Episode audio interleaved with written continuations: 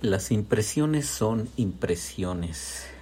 Esta es otra forma de que los cristianos encontramos lo que Dios quiere decirnos y a veces confiamos demasiado en nuestras impresiones y a veces también malinterpretamos nuestras impresiones y muchas veces manipulamos nuestras impresiones. Por eso es tan eh, cuidadoso o, tan necesario, más bien, tan necesario tener mucho cuidado con nuestras impresiones. No dudo que Dios quiera usar nuestras impresiones, nuestras percepciones para decirnos algo, pero sí necesitamos también acordarnos de que todo, todo, todo lo tenemos que verificar con los principios eternos de la palabra de Dios. Mira lo que dice Kevin de Jong. De vez en cuando todos nos dejamos llevar por nuestros instintos.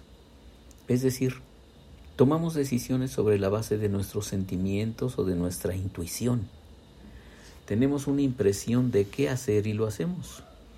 Muchas veces esto no tiene nada de malo. Puede que hasta sea muy bueno si el impulso que sentimos es para hacer algo que sabemos que es bueno, como darle un vaso de agua fría a un extraño que lo necesita. El propósito de este libro no es que todos seamos personas hiperracionales que tienen que consultar una hoja de cálculo y analizar cada mínimo detalle antes de pedir una entrada en un restaurante.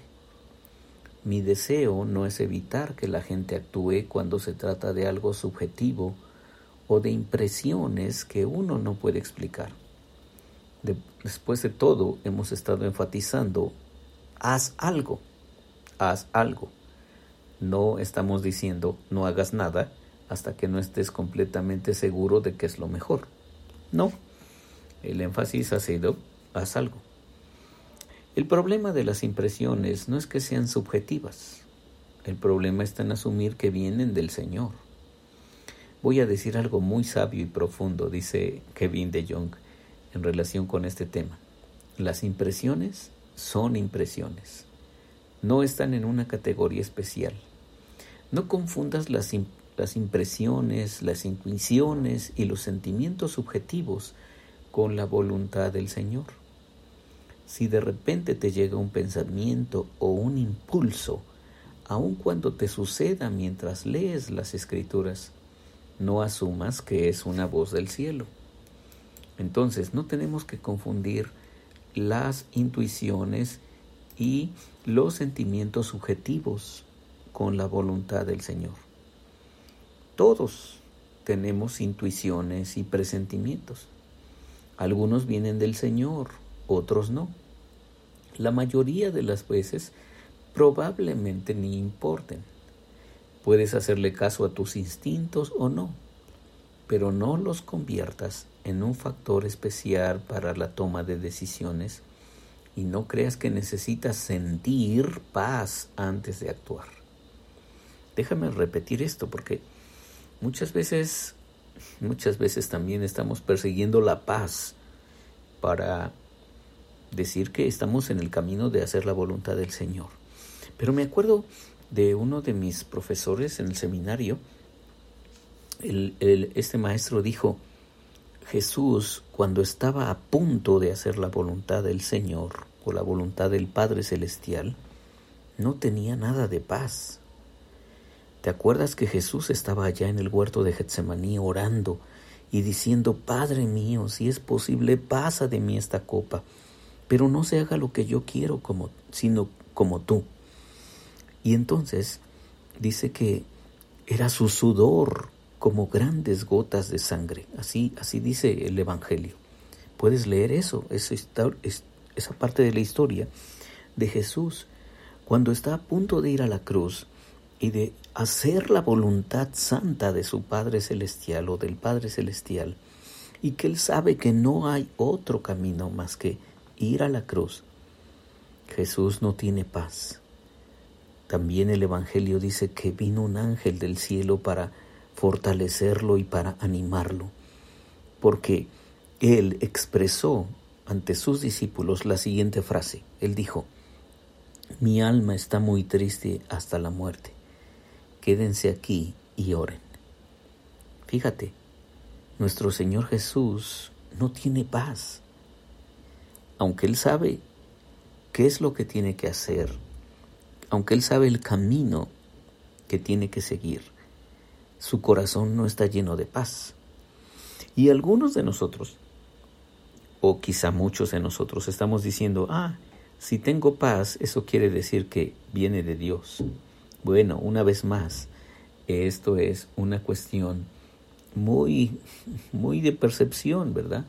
Muy de, de este, sentimientos, muy subjetiva, dice Kevin de Jong. Entonces, mira, todos tenemos intuiciones y presentimientos. Algunos vienen del Señor, otros no. La mayoría de las veces probablemente ni importen.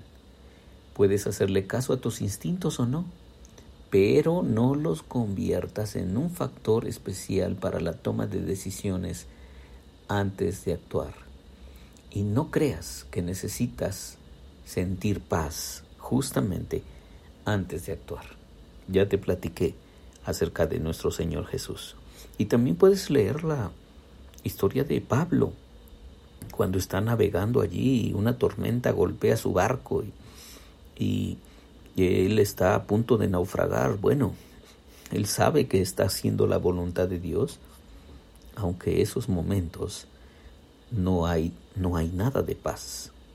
El naufragio que él estaba experimentando, pues era él lo describe en su carta segunda a los Corintios como que estuvieron a punto de perder la vida en algunas ocasiones. Entonces, no confundamos eso, ¿verdad? Y agrega Kevin de Jong, de manera similar necesitamos ser cuidadosos de no pensar que nuestras decisiones son absolutas solo porque oramos por ellas. Los consejos pastorales y los comités de las iglesias muchas veces manifiestan que sus decisiones no podrían ser incorrectas porque se oró día y noche por el tema. No cabe duda de que la oración hace una grande diferencia. Yo soy más propenso a escuchar a otros o a ser escuchado cuando he pasado cierto tiempo en oración.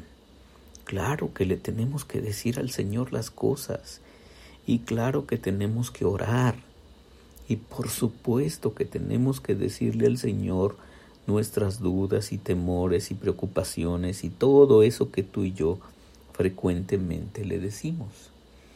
Entonces, eh, pero las impresiones de que estamos siendo guiados por el Señor luego de haber orado siguen siendo impresiones.